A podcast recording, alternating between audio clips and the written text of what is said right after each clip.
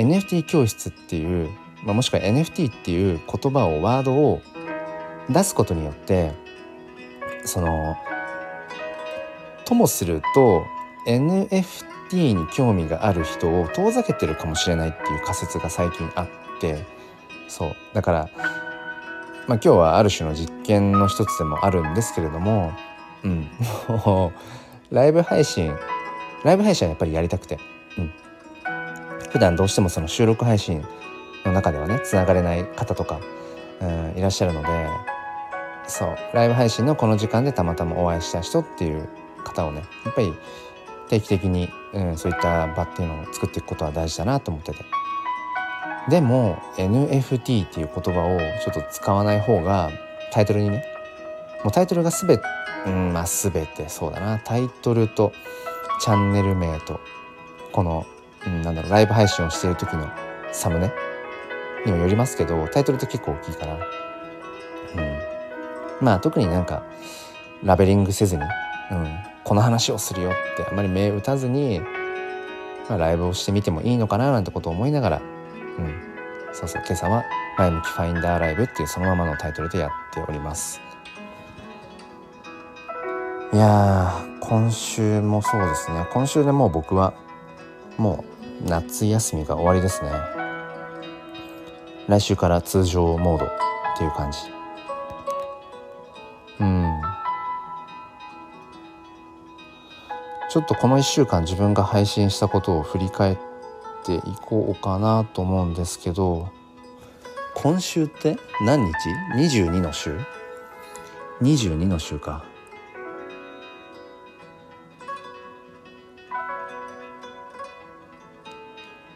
どれがこれ分かりづらいですよね。スタイフのやつって日にちが何月何日って出るのが。うん。そうか。6日前。12345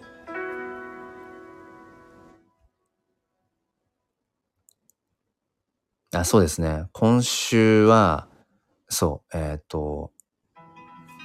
なんかもう時間は資産だよねっていう、うん、で NFT はロマンだって話をしてますね。日曜日スタートで。うん。まあ本当に時間は限られてて。そうね。やりたいことがいっぱいあるんですけどそのどこにねその自分の時間を割いていくかっていうところが本当に重要だなと思ってて。うん。あルミさん NFT と書くと NFT に興味がある方を遠ざけているっていうのはどんなことから？うん。そうなんですよね。まあもうすでに NFT に興味がある。人？うん、すでに NFT というワードを知ってはいるよ。でもそれ以上は進んでいないっていう方にはもしかしたらあ NFT ねっていう感じである種の入り口になるかもしれないんですけどそのそもそも NFT っていうのを聞いたこともないっていう人がまだまだたくさんいるわけじゃないですか。でその方に対して要はなんかその、まあ、日本人って一括りにして話しちゃいますけどでなんだかんだその横文字とかうんあんまり好きじゃないっていうかしかも初めて聞いた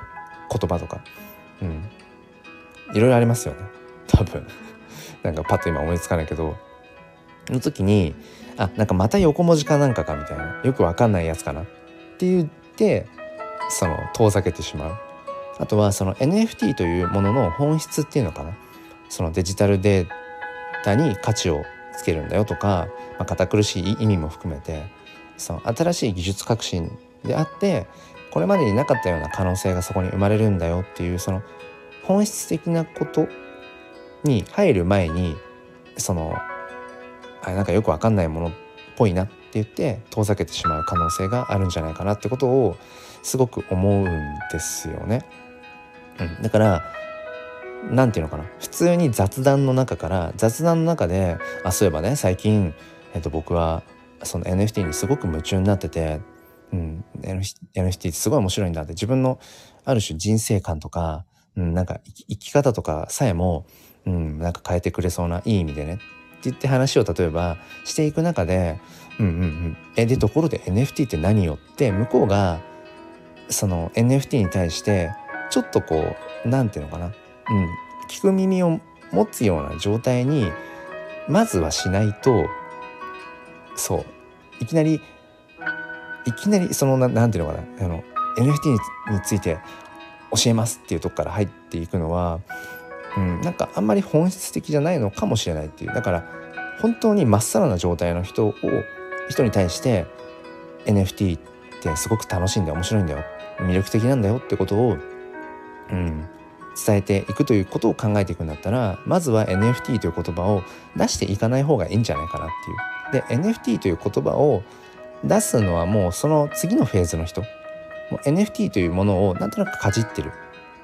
うん、仮想通貨とかっていうこともなんとなくちょっとこう触れてる。触れてるってまあやってなかったとしてもそういう言葉をまずは聞いたことがあるみたいな、うん、でちょっと興味が持っているっていう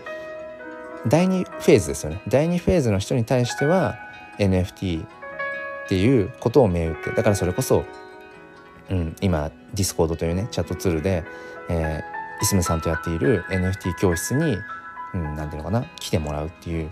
まあそれが第2フェーズなのかなってことをね思いますね。あ翼さんおはようございます。大丈夫ですか？体調。ねなんか体調崩してたみたいですね。あでねそうあの翼さん。昨日ねツイッターで言おうと思ったんですけど DM で。えー、っとですねあの例の 例のというかまあ翼さんに対してのちょっとこうメッセージも含めた、うん、完全にそのなんだろうな。うん翼さんへのっていう100%ってわけじゃないんですけどあくまでも僕のその NFT コレクションの作品の一つなんだけれども、うん、翼さんに対してのメッセージも含まれているよっていうその昨日新しく5つあの一気に、えっと、リスリストって言ってその NFT を、うん、リリース販売したじゃないですか5つ同時に。うん、そしたら、えっ、と、もう売れちゃいました。もう売れてしまいました。そうなんですよ。なんかね、えっ、と、8時、昨日の夜8時に、えっ、と、新作5つ、あの、同時に出しますって言って、言ったら、あの、3分後に、3分後に売れてました。いや、なんかね、あの、いや、この辺はちょっと、うん、まあ僕が読みが甘かったっていうところがあってうん何て言うんでしょうね一応、まあ、その NFT フォトグラファーとしてうん何て言うのかな。言うても一応そのマーケティングとかセールスみたいなところも含めてやってはいる中で、まあ、今回はそんなにその個人個人に、えーと、セールスしたりだとかアナウンスしたりとかっていうのはせずに本当にその公の場、うん、公の場でもうバーンと宣伝してで別にすぐじゃなくすぐに売れなくてもいいからまあじわじわとでもいいし、うん、なんかその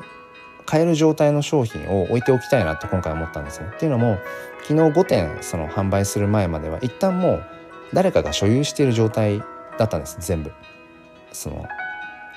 コレクションがね。誰かしらが所有している状態だったので、まあ、そこから厳密に言うと誰か所有者の方がねうん転売二次流通って言って、えー、っと自分が買った時よりもまあちょっとこう高い値段とかで値をつけて、えー、と販売をしておくことっていうのもできるんですけどあの、まあ、ありがたいことにというか、まあ、皆さん基本的に僕のその写真 NFT をうんもうガチホールド もう何ていうのかな売ろうとはしてないっていうかそれは考えてないっていう方々ばかりなので中にはねえっ、ー、とまあ半分冗談だと思うんですけど5イーサのね値をつけてあの二次流通してる方もいたりして二次流通させようさせようとしてるっていうか売ってる人もいて売ろうとしてる人っていうのかな？売ろうとしてるのかどうか分かんないけどその所有してる状態なんだけどその僕の写真 NFT に値をつけてる方がね、えっと、5イーサ。だから今のレートで言うと100万ぐらいの値をつけてそのリスト、うん、そのオープンシーという売り場お店に並べてる人がいてそう。まあ、万万万が一その NFT が5イーサが、誰かがね、え今持っている方じゃない誰かが買ったとしたらその5イーサで売りに出しているその僕のそのホルダーさん所有者の方は、まあ、100万ぐらいの利益を得るわけですよね。でそうするとその10%だ10万か。10万は僕のところに、えー、入ってくる、まあ、これがロイヤリティっていう仕組みですね。でねあごめんなさい。今ちょっとコメントを読み切れてなかったんですけどちょっとだけこの話しちゃいますね。で僕の今その NFT フォト写真の NFT の作品を所有してくださっている方が5イーサという日本円でいうとまあ約100万ぐらいのでで、えー、お店に出してくれていると。うん、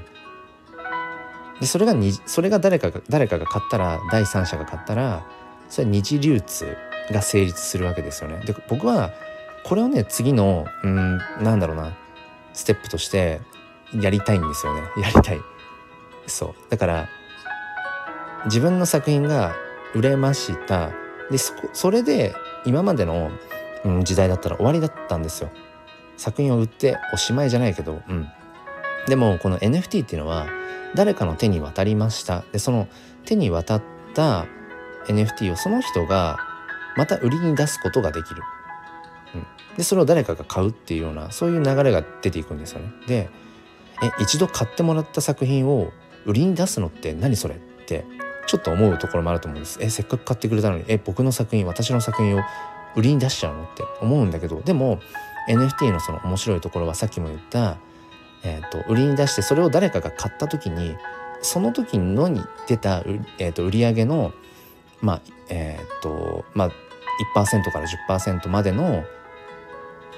うん、ロイヤリティって言って収入がもともとクリエイトしたそのクリエイターさんに入っていくっていう状態。だから例えば僕の作品を、えー、ルミさんが買いました。でルミさんが値をつけて誰かに売りました。誰かにっていうか売りました。でそれをじゃあ A さんが買いました。でその時にルミさんから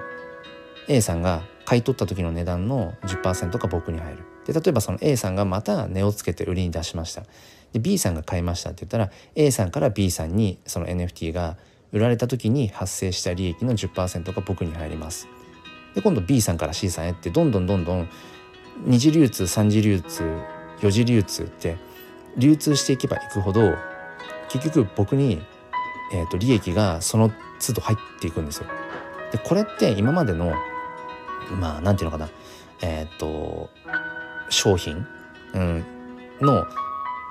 まあ、お金の仕組みでいくとそういうことにはならなかったんですよね。まあ、著作権とかそういうもので印税みたいなものはあるけれども物が人から人の手にその売られた時に出た売り上げが、えー、まあ著作権を持っている人っていうのをちょっと NFT と混合してしまうとよく分かんなくなっちゃうんだけどとにかくその作品を書いた人それが本であっても、まあ、何でもいいんですけど作者にその何、えていうのかなその都度入っていくってことはなかったわけじゃないですか。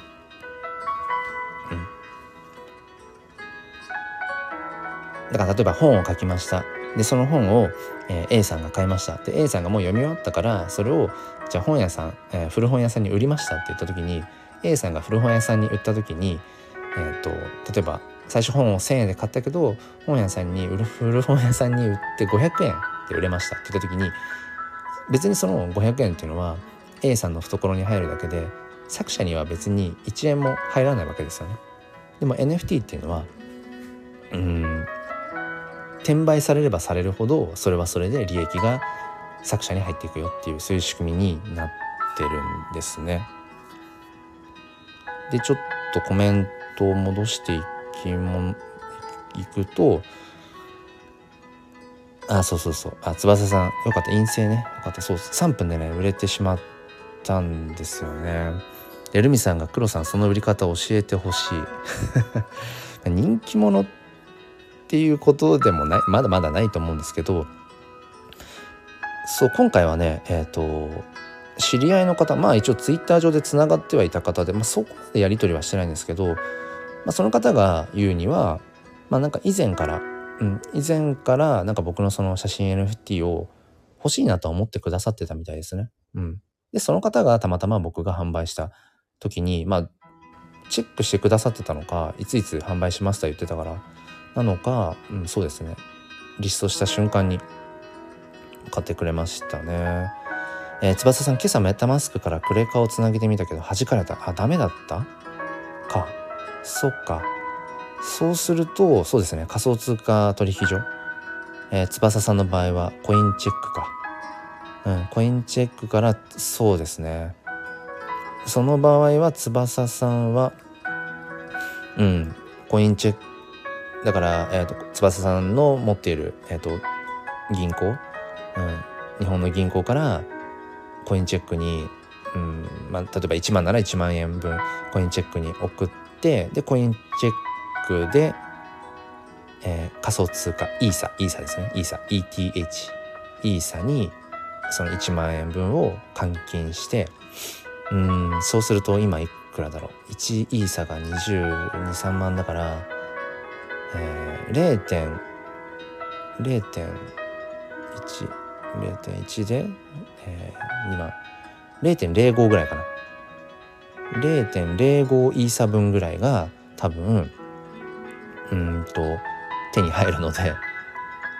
仮想通貨取引所コインチェックでね。で今度コインチェックから翼さんのメタマスクに送金をする。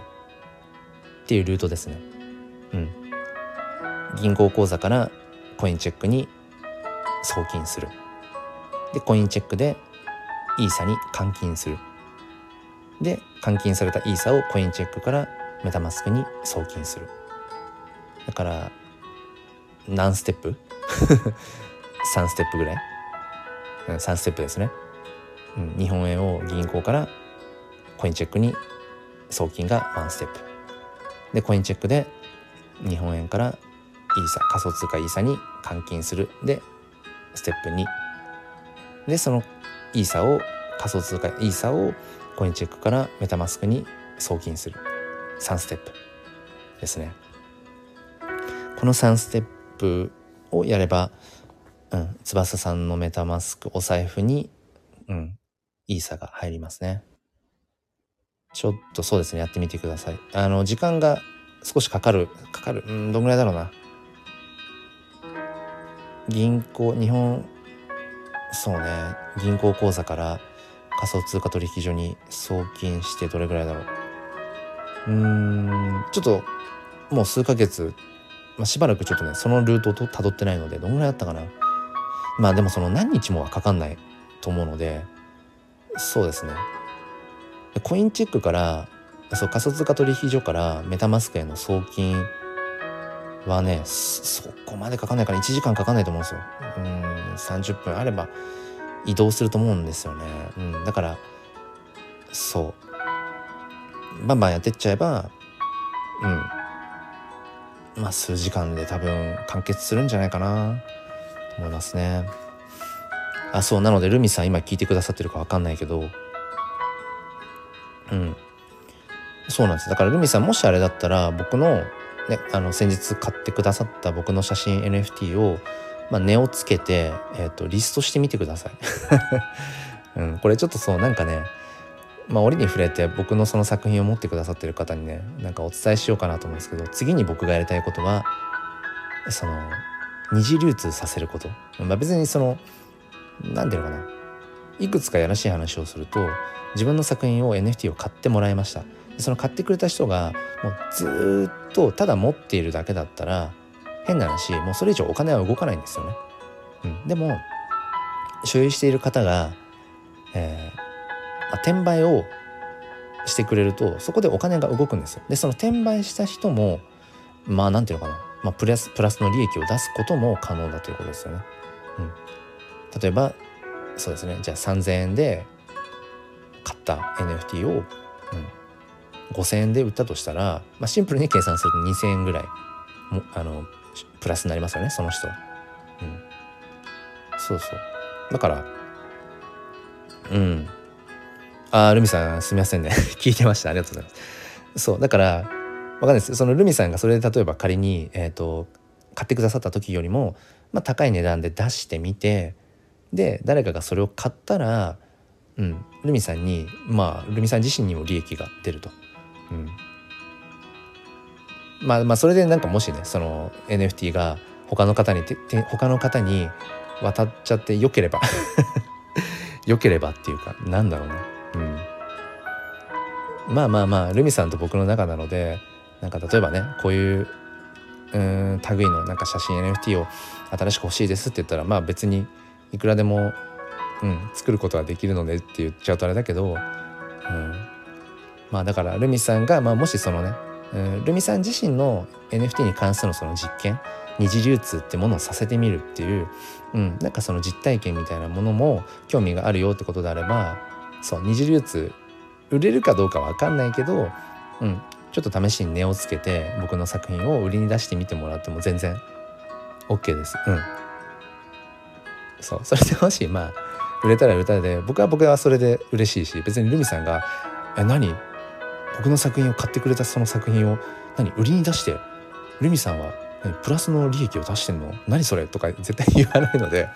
そう言わないので。そうだからねこの辺がね今までのなんかそのうん何て言うのかな。この経済圏というかその作品と作者とそれをこう買ってくださった方、うん、とのねなんか新しい関係なんですよね。そう一回買った作品をずっとなんかもう大事に持っててくれるっていうのも嬉しいんだけどでもそれを別の方に、うん、売ることによってその方も金銭的にプラスになる。でさらにその作者にも、えーと、プラスになるっていうまあなんか三方よしっていうかそれがね面白いとこですよね。うん、だからその要はクリエイターさんを後押ししていく経済的な後押しをしていくって考えるとまあなんていうのかなその作品を買った人が必ずしもみんなファンという定義づけはできないかもしれないけど、うん、ファンの人が、うん、なんだろうな自分もプラスになりつつでもそのクリエイターさんへもなんかその支援につながるっていうなんかね新しいその関係性っていうところがありますね。ごめんなさいまた目つぶって喋ってた。えっ、ー、とルビンさんのコメントちょっとあまたその前に翼さんが金言西野さんの NFT の記事ちらっと見ました。8月29日から始まる。そうそうそう。えっ、ー、とだから月曜日かな。からえっ、ー、と西野さん西野さんのまあそうね西野さんのでいいかな。西野さんのえプベルっていうあのプペルのペがベになってる。プベルっていうねえ、NFT 作品を出していきますよね。で1日1体1週間に6体と言ってたかな。うん、で来週まずの1週目の第1弾は缶。缶のゴミ。うん、缶のゴミ？空き缶をモチーフにしてて。でその次の2週目がリンゴ。だったかな？うん、そう。でこのえっ、ー、とね空き缶空き缶っていうかこの1日1体ずつ出していく NFT はあれっぽいですね。あのオークション形式っぽいですね。昨日のボイシーっていうと、うん、だからもともと値がついていてもともと値がついていったものついてるものを買うっていうよりもどんどんどんどんオファーしていく感じになると思います。だからそれって多分めちゃくちゃ値が高くなっちゃうんじゃないかなってことをね 思ってます。ねうん。1日1体しか出さない。でしかも全部でだから3001年間で360ぐらいでしたかな。360作品ぐらいしか出さない。でどんなに人気になってどんなに売れたとしてもそれ以上はもう出さないって言ってたから結構値がついちゃうんじゃないかななんてことをね思ってますね個人的には。うん。でもすごくね興味ありますね。でルミさん知り合いを増やす方がいいのかな？まあそうですね。知り合いを増やしていく。まあ知り合いっていう感じじゃなくても自分がそのこういう NFT を作ってますよっていうことはガンガンガンガンやっぱりうん。そうですね。発信をしていかないと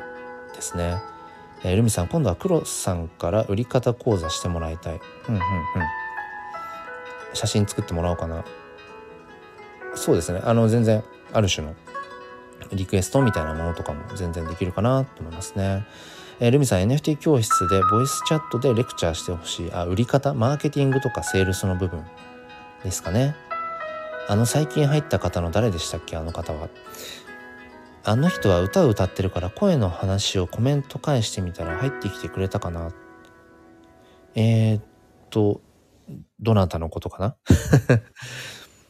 どなたの方だ？どなたの方でしたねあえー、っとあれかな。女性の方。えー、っとえー、っとね。はいはい。まこさんじゃないですか？まこさん。ボイストレーナーの。まこさん？うん、あ声の NFT の話をしたら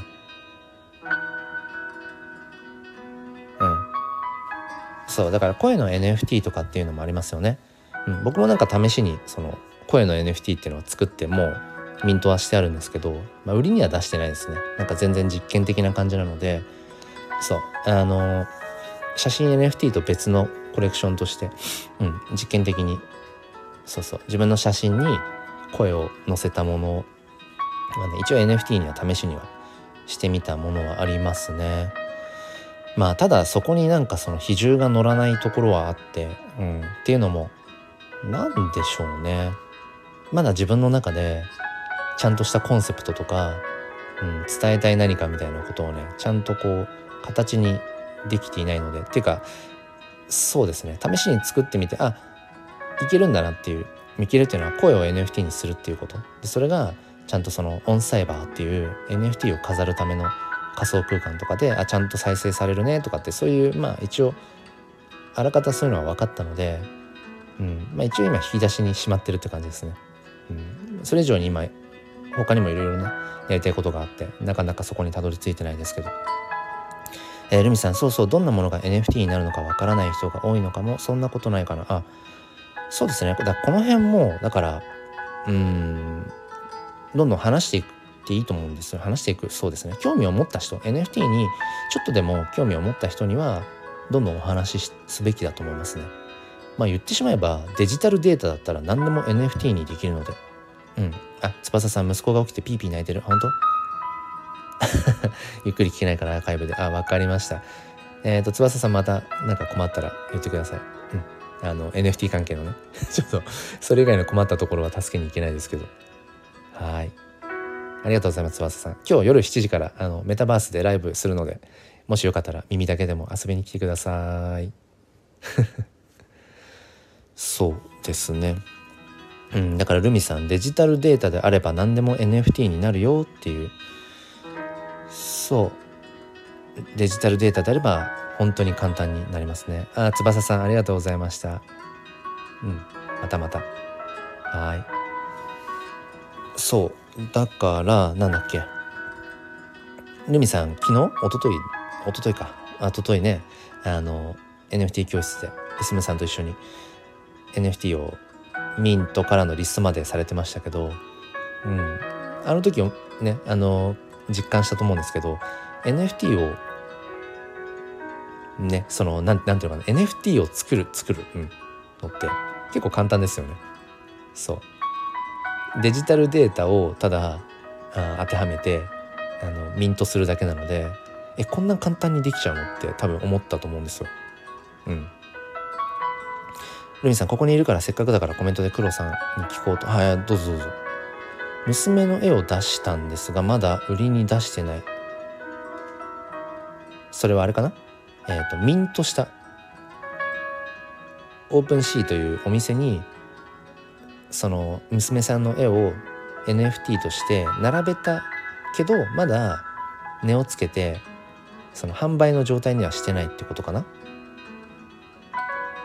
そうそう。ミントミントした状態ですね。そう。だから実はね僕はあのルミさんとイスムさんの NFT 教室でのあのボイスチャットのやり取りをしている裏でそう裏でそれを聞きながらあの昨日その販売した新しい作品5作品をね、うん、裏でミントしてたのミントしてたんです。裏でっていうか。そうあのボイスチャットを聞きながら僕もまさにねあのオープンシーで5つの NFT 写真 NFT の作品をね5つあの写真データをつけてタイトルつけてディスクリプション、うん、解説の言葉のとこ入れて、うん、実はねそうあの裏でミントしてたんです。5つ。うん、そうだから1個23分。もうなんかすでに、えー、と別のメモメモ帳かなんかのアプリとかでタイトルとそのディスクリプション、うん、解説の言葉とかっていうのはもう全部もう打ち込んであったのでそれをただコピペするだけ、うん、だからもう写真貼ってタイトルつけて貼ってディスクリプション解説のところをうん、コピペしてでもうポンポンでだから1個1個23分でミント、うん、だから5つって言ってもまあ10分15分ぐらいあれば、うん、ミントできちゃうのでそうすごく簡単ですよね、NFT 化するのはめちゃくちゃ簡単。いつもねパソコンじゃなくてスマホです。うん。基本スマホですね。基本的には。えー、っと売り買いとかもスマホ。うん。パソコンもあるしパソコンを使うこともあるんですけどパソコンを使うのはねあれですね。えっ、とそのメタマスク。メタマスクからそのハードウェアウォレットっていう前お話しした何て言えばいいかなあのなんか USB メモリみたいな形のうんものに NFT を移動させるちょっと高めの NFT とかを移動させるような時にパソコン使えますね。うん。まああとは何だろうなあのフリーミントって言ってうんとそのガス代？ガス代 NFT を買う時の手数料だけしかかかりませんよみたいな、うん、ほぼほぼただでただに近いですよ。ただではないんだけど近いですよっていう、うん、ただ、えーと、先着で何名様ですみたいなそのクリック戦争って言ったりしますけどそう。そういう時はパソコンとスマホ2台2台っていうか2つ使ってその作業をすることもありますけど基本はもうスマホですねうんそうそうそうだからなんだろうなやっぱり身軽な状態というかいつでもどこでも NFT のやり取りとかっていうのはできるようにはしたしときたいので基本スマホですね。えルミスさん説明文入れてないんだよな。うーんまあ入れずに売り出してる人はもうたくさんいますね。うん。でも僕は自分のそのなんだろう NFT を通してやりたいこと伝えたいことっていうのを、うん、具現化するにはその説明文ディスクリプションのところはもう絶対必須なのでタイトルとその説明文のところでうんその言葉をそこに全部凝縮させているので、うん、ディスクリプションに何も書かずに出すってことはないですね僕は。メタマスクとつなげないとミントできないんですよね。メタマスクとつなげないとミントはメタマスクとつなげてそうですねつないでる状態ですね。うん、そもそもそのオープンシー、え、お店であるオープンシーでえー、っと NFT を売る売る時にそもそもそのアカウントを持ってる状態じゃないとオープンシーでミントミント、うん、まあ作品 NFT を並べることはできないのでそう。そのアカウントっていうのがそのメタマスクに紐づいているからそうですね。メタマスクとつながってる状態ですね。そう。お財布とそうつなげないといけない、うん、NFT 教室でまたレクチャーお願いできますかって書いちゃおうかな。うん。ぜひぜひ。そう。あのあの NFT 教室ディスコードのね NFT 教室のやっぱりいいなと思うところが今こうやって僕がねたまたまこの時間帯にライブ配信をしていてでルミさんが今聞いてくださってて知りたいことを今聞けるとかっていうタイミングであればそこでそれはそれでいいんだけどそこで完結すればいいんだけどそういう状況ばっかりじゃないから、うん、タイミングが合わないこととかもあるからそう今まではねずっとそれで僕は NFT 教室をスタイフのライブ配信のみでやってましたけど、うん、今はそのディスコードという場所があるので、うん、どの時間にでもこう何て言うのかな。その質問とか、うん、なんかこういろいろ投げといてもらえればうん、僕以外にもねそのいすむさんもそうだし僕といすむさん以外の本当にその手だれの経験者の方々もたくさんいらっしゃるので、まあ、もちろん全員がリアルタイムでねそのキャッチできるわけじゃないけどそう他の誰かもそのアドバイスができるっていうそういう、ね、環境があるから、うん、そういう意味で NFT 教室ディスコードで作ってよかったなってすごく思いますね。メタマスクとつなげるのはどうしてなのか。あそういうことね。アカウント。そうそうそう。だから要はメタマスクというお財布が、うん、その人の、まあ、この Web3 っていう概念、世界観の中で言うと、メタマスクのアカウント、うん、アカウント、あの、アドレス、ウォレットアドレスあるじゃないですか。0x から始まる、そのすごい長いやつ。あれが、その自分というアカウントの唯一の、えー、っと、ID 番号みたいな感じ。そう。それがそのメタマスクお財布にその ID 番号が紐付いているのでそのお財布をオープンシーというお店に登録ですね登録することでこの ID で NFT をお店に並べます。この ID を使ってこの NFT に値段をつけて売りに出しますよっていうそういう感じですね。だからメタマスクがもう何ていうのかな。全て。全てっていうかその人の ID そのものっていう感じですね。うん。そんな感じになってるかな。そうそう。あうんって黒さんが大丈夫じゃないあ NFT 教室でレクチャーの時に僕のタイミングでね。ああそういうことですね。うん。まあなんかそのディスコードの方でそうですね。投げといてもらってなんか可能な時間とか。で僕も可能な時間とかであれば、うん。まあ、僕とボイスチャットでもいいですし、うん、まあまあ難しければその時間帯例えばね他の方が「あその時間あの僕行けますよ」とか、うん、いう方がいればなんかそれもそれでね一つかなとも思いますし、うん、何をやったこととかどんどん NFT に残していきたい。うんうんうん。まあ、そうですね。そのあ NFT 教室に残していきたいってこと？うん。そうですね。だから結局そのディスコードっていうのがねそのまあいい意味で全部オープンで基本はねオープンで、えーと、皆さんのコミュニケーションやり取りが残っていくので、うん、そういう意味でなんか開かれた場所ですよね、まあ、もちろんその特定の NFT を持っていないと入れない部屋とかっていうのを作ったりとかもできるし、まあ、あのディスコード NFT 教室のディスコードのもう今の時点でも僕とイスムさんしかその見れないやり取りができないっていうあの部屋もあるんですけど、まあ、それはまあ運営上っていうのかな？運営をしていく上でいろいろこう打ち合わせをしたりとかするようなね部屋もあったりしますね。うんそうそういう感じですね。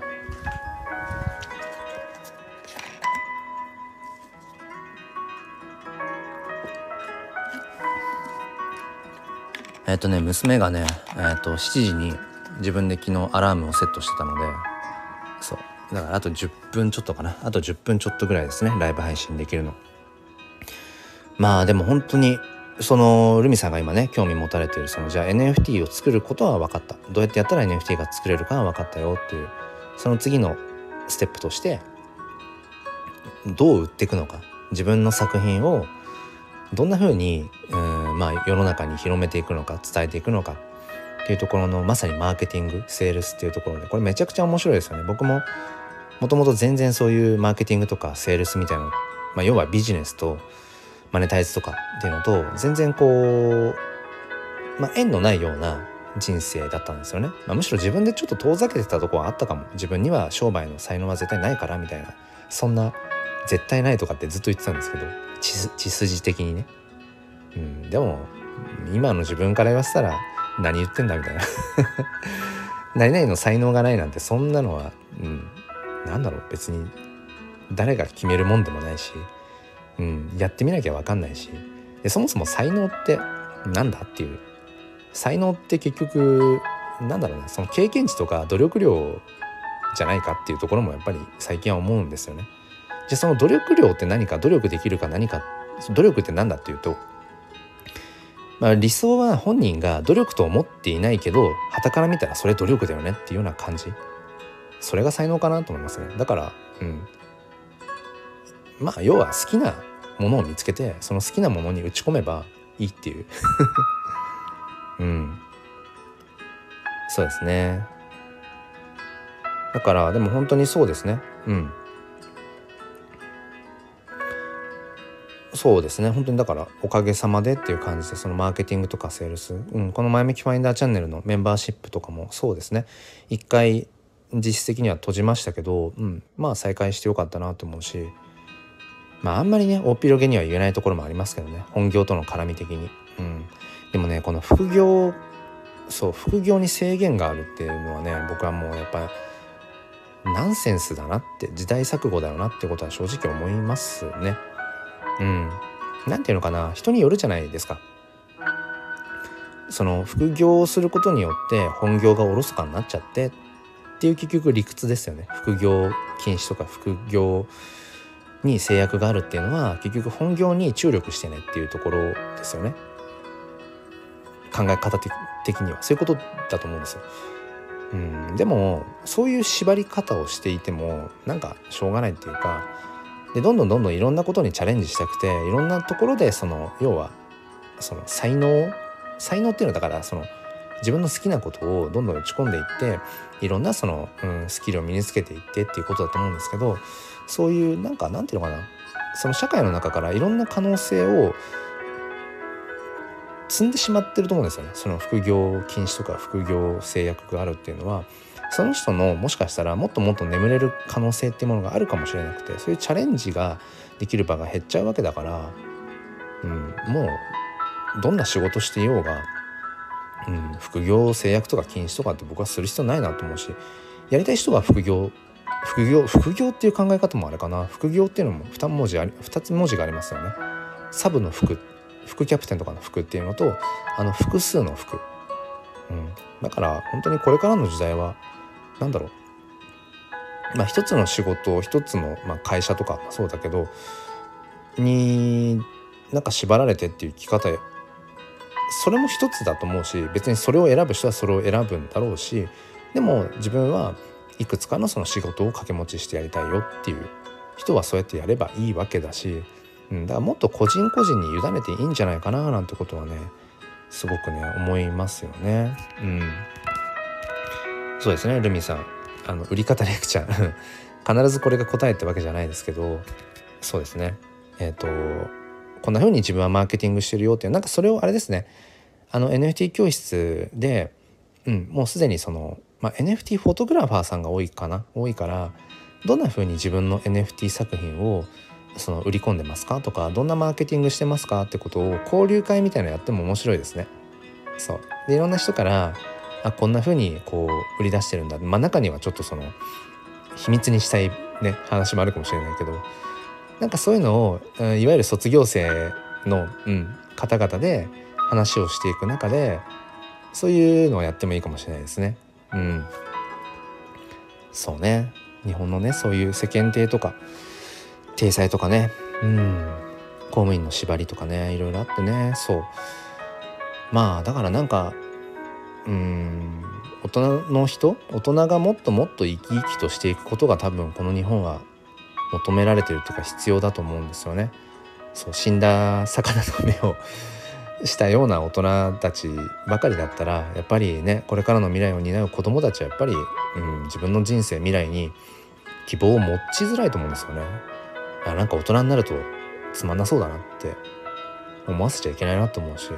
まあ、それのやっぱ一つだと一つとしてはやっぱり、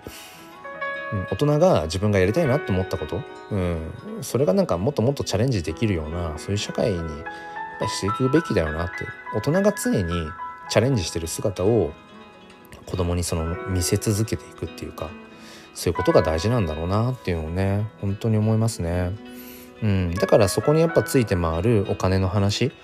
そう本当にね経済それこそその資産運用とかね。まあ、今ルミさんも言ってますけど株。まあ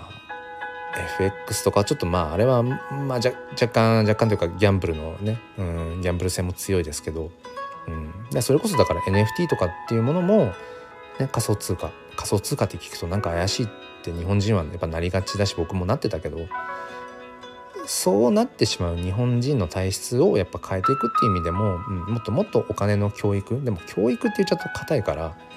うん、お金ってこういうものなんだよって、うん、まああくまで道具なんだよ。お金を使ってどうするかっていうことなんだよ。だからお金そのものに、うん、癒しい汚いとかっていうそういうこと概念はなくてあくまでもそれを使う、うん、人間のね、うん、問題なんだよっていう話とかなんだろうな。あとはやっぱりそれこそそのお金の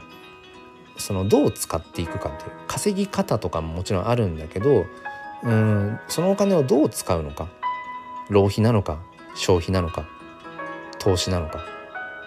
うん、まあはたまた寄付とかなのかね。うんなんかそのお金のそうだからなんていうのかなその貯金をしましょう貯めましょうみたいな。で消費と浪費ぐらいは結構ねこれまでの日本でも多分教えられてきてるんだけどなんかそのお金の生み出し方っていうのとお金の使い方っていうのはあんまりそのあんまりというかほとんど教えられることないですよね。お金の生み出し方。でそれこそねだから稼ぎ方とかっていうとえ何？お金の稼ぎ方とか。なんかそんな話ねあのなんかちょっとしないでみたいな 風潮あるけど、うん、僕はなんかそのお金の生み出し方。でお金を生み出すっていうのは僕はそこに価値を生み出すことと同じだと思ってるからそう。だから価値の生み出し方っていうのを、うん、想像していくっていうのをなんかもっともっと子どもたちと一緒にね考えていけるといいですよね。うん。まあまあそんなこんなで。そうですね。NFT 教室の方でも交流会しましょう。えー、売り方はじめの一歩レクチャーをしてもらってその後特別な売り方交流会。うんうんうん。あ基本的なね。基本的なまあでもそうですね。人によってどう売っていってるのか。自分の NFT 作品をどうやって届けているのかっていうのはまあ人それぞれな気もしますけどね、まあ、でも基本的なまあでも基本的な部分で言ったらまあだから NFT をミントしてリストするっていうそういう作業的なことはもう多分ルミさん、うん、把握されたと思うのでうんそうですね。あとはやっぱりそれを SNS でひたすら宣伝していくしかないかな、うん、っていうところですね。あまずは僕のねうんうんうん OK です。ディスコードの方でなんかあの投げといてください。うん、そしたらあの僕とルミさんだけで完結にならずにねあのイスムさんをはじめ他の方もあこの時間にボイスチャットで話すんだって分かれば、ね、参加できる方は参加できるでしょうし、うん、そうそうだからやっぱりね改めて大事だなと思うのは何ていうのかな。そのなるべく広げていく。なるべくその近しい人もいい意味で巻き込んでどんどんどんどんその輪を広げていくっていうことがすごく大事だなって、うん、ことをね改めて、えー、思いますね。内緒の話？そうですね。僕のマーケティングの上での内緒の話。まあ、それこそあれですね。前向きファインダーチャンネルのえっ、ー、とあのメンバーシップの限定のプレミアムファインダーのあの有料のゾーン有料のゾーンでこの前この前お話ししたところはあんまりその大っ広げには言ってないところとかはねありますね。そうそう。もうちょっとねあれを、うんまあ、もしあれだったらあの NFT クリエイターの稼ぎ方っていう回かな。多分。ちょっと長かったんですよね。自分で喋っててなんかまとまんなくて。うんあれだ。えっ、ー、とメンバー限定配信の22回目ですね。NFT クリエイターの稼ぎ方っていう。もうなんか明らかなタイトルみたいな。まあこういうのもたまにいいかなと思うんですけど、まあ、場合によってはこれ、うん、メンバー限定配信からあの何でしたっけ？有料配信。あの買ってもらうタイプのうん、やつとかにしてみるとかっていうのも面白いかなとか思いつつ、うんうん、まあまあなんかいろいろ本当にトライアンドエラーでやっていけたらなと思っています。じゃあちょっとあと2分で娘が、うん、アラームによって多分起きると思うので、うん、この辺で終わりにしたいと思います。はい、えー、と聞いてくださっていた方ありがとうございます。ルミさんもたくさんコメントありがとうございます。あと翼さんもね途中からちょっと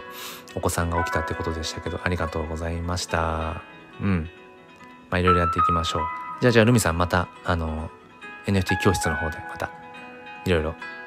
っていきましょう。ということで、えー、今日も心に前向きファインダーを。ではではまた。あ今日、えーと、夜の7時からあのクラスターというアプリでアプリの方でプラットフォームで、えー、メタバースライブ弾き語りで出演しますのでぜひぜひあの緊張してると思うので冷やかしに来てください。はい、それでは閉じたいと思います。ありがとうございました。